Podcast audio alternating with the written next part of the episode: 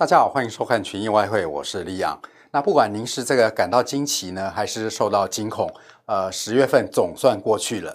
但是呢，在十一月份，十一月份啊，大家迎面而来了，是美国即将在后天举行的这个大选。那我想到了这个时候，各位可能透过各种管道呢，啊，获得了很多这个有关于美国大选的一个预测跟这个市场的一个分析。那对我而言呢，其实呢，我把它呃简化成就是两两种可能的一个结果。这个美国大选会不会有大赢的一个情境？也就是呢，这个到到时候结果呢是壁垒分明，川普大赢，或是拜登大赢，还是呢双方难分轩輊，可能是这个拜登小赢，或是川普小赢。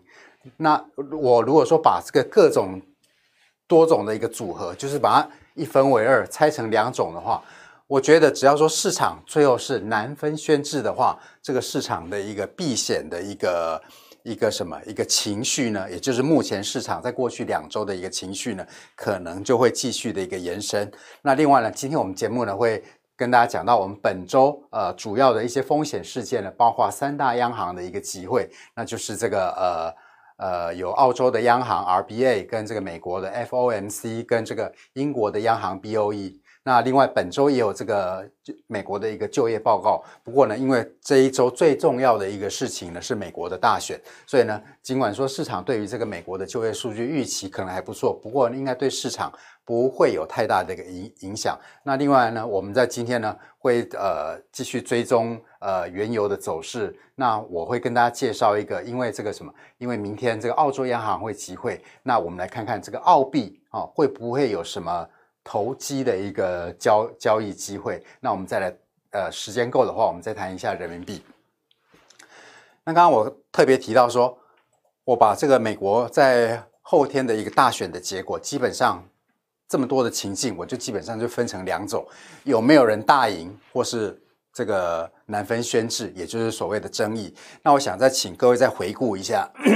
在十月一号的时候，也就是我这个画圈圈的地方，在十月一号的时候，呃，当美国进行第一次这个呃美国总统大选辩论的时候，整个九十分钟的一个过程，其实虽然说呃川普跟拜登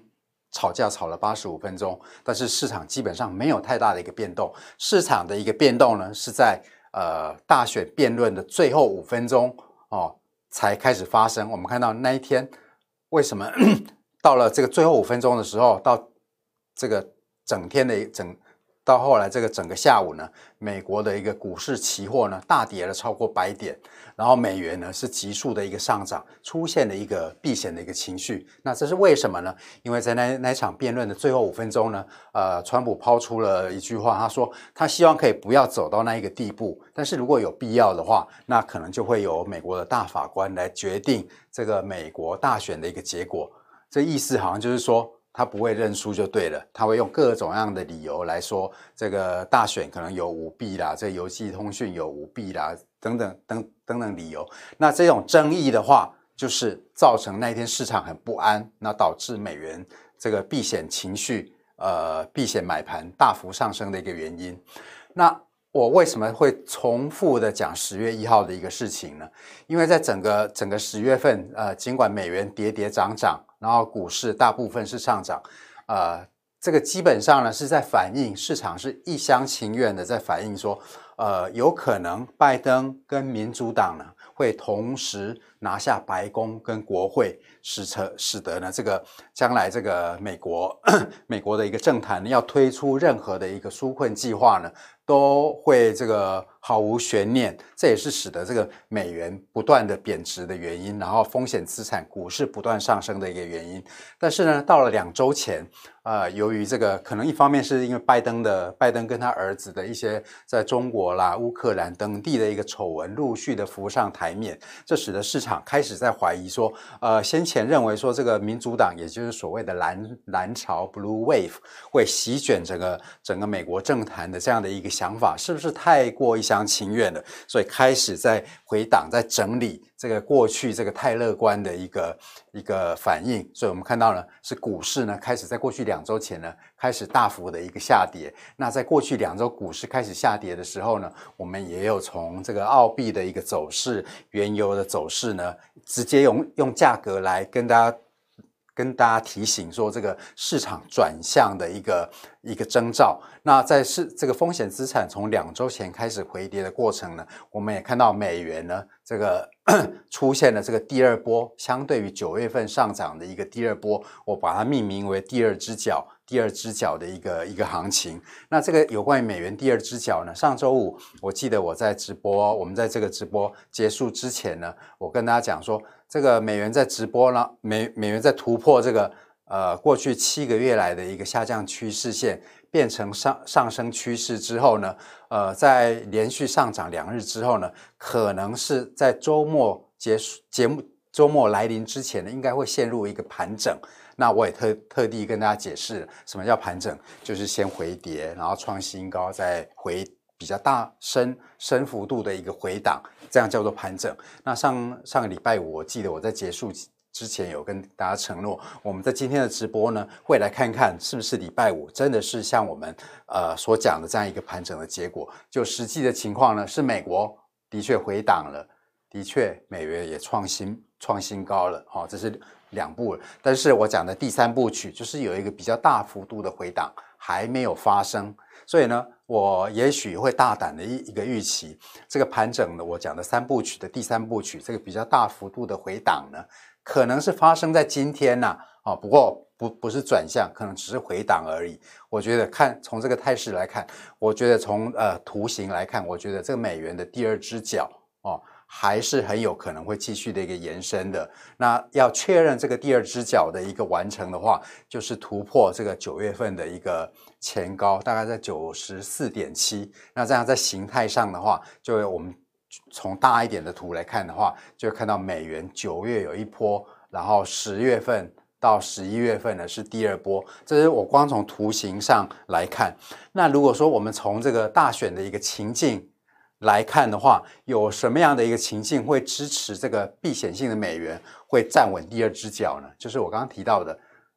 壁垒分明，拜登大选或是川普，嗯，不，拜登大赢或是川普大赢的情况。但是这种情况，各位想想看，几率高不高？哦，因为在过去这两周，大家已经慢慢的、慢慢的这个什么，对于市场过去的预期已经比较离比较。比较趋于现实的，认为说拜登大赢的情况可能并不容易出现。然后另外一个壁垒分明的情况就是川普大赢的情况，大家觉得高不高呢？啊，如果说大家都觉得不高，那就是最后就可能会出现一个难分轩輊的一个情况。那这种在这种情况呢，就是可能川普小输，或是川普小赢，在这种。这种选举结结果呢，非常 close 的一个状况呢，可能真的就是最后会诉诸这个大法官会议来裁决，会不会说认为这个通讯投票呃过程可能是这个争议性很大啊，或是这个 邮局在运送的过程有一些这个延后哦，导致这个计票计票不正确等等，这个一如果说这些事情一扯进来，这个选举日可能会变成选举周或变成选举月。那可能到，可能到十二月份，美国的总统可能还是产生不出来，那就 会有一点像在两千年这个高尔啊，高尔跟这个呃跟这个小布希的那个当当时也是曾经因为呃佛州计票的一个争议，导致这个呃美国的总统难产了好几周。那如果说在这种情况呢下难分轩輊的情况之下呢，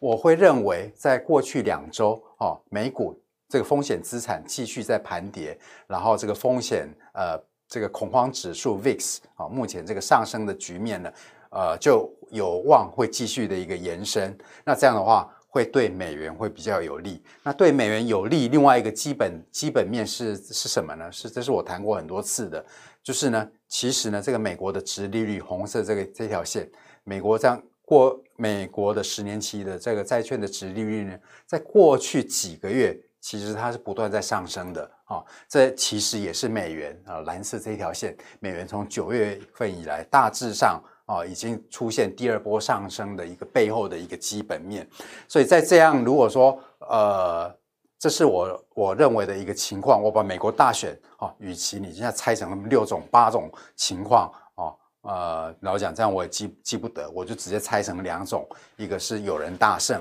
那一个是没有人大胜，就是难分轩輊。那这种情况的话。这种情况之下呢，我觉得过去两周哈、哦，风险资产这个下跌，美元避险性资产回升的一个情况呢，可能会比较有有这个机会延伸。那如果说我的预期，我自己主观的一个预期的话，可以实现的话，我觉得可能就在未来几天，可能就是美国大选之前啊，应该讲说大选这个计票结果还没有明确之前。或是这个争议出现后一两日，我觉得这个什么呃 所谓的这个美元的第二只脚，也就是突破九月份的这个九十四点七的这个高位，我想可能就会达阵了哈，这是我一个主观的一个想法。那在这种美元如果说有有机会呃继续上升的话，我们在我们在这个什么在外汇市场，您有有哪些表达的一个方式呢？呃。如果说我们看欧元跟英镑的话，在我过去这个一一周多来已经谈谈太多次了哈，呃，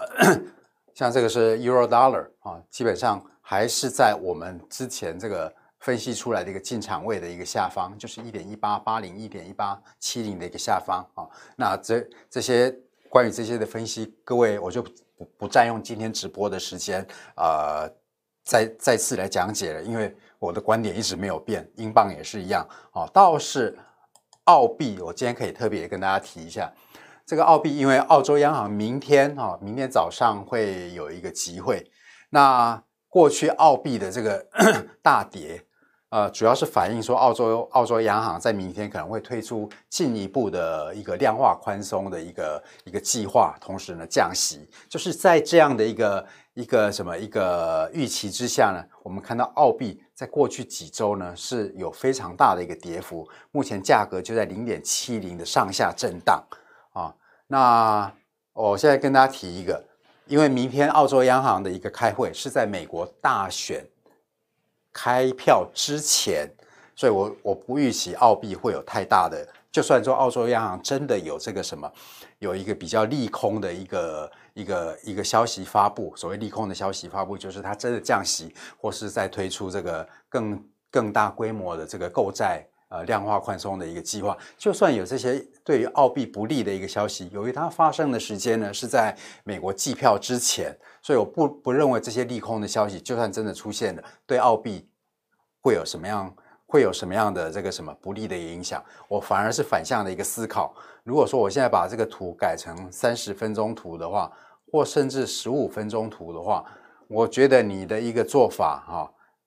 我现在讲的是纯粹是交易跟投机的一个一个在市场上的一个价格行为，在这种时刻，美国大选在后面的时候，这时候澳币，明天澳洲央行就算有利空的一个一个消息，我觉得是你逢低买入的一个机会啊。像目前大概，我想就在目前大概就在零，你大概在这零点七零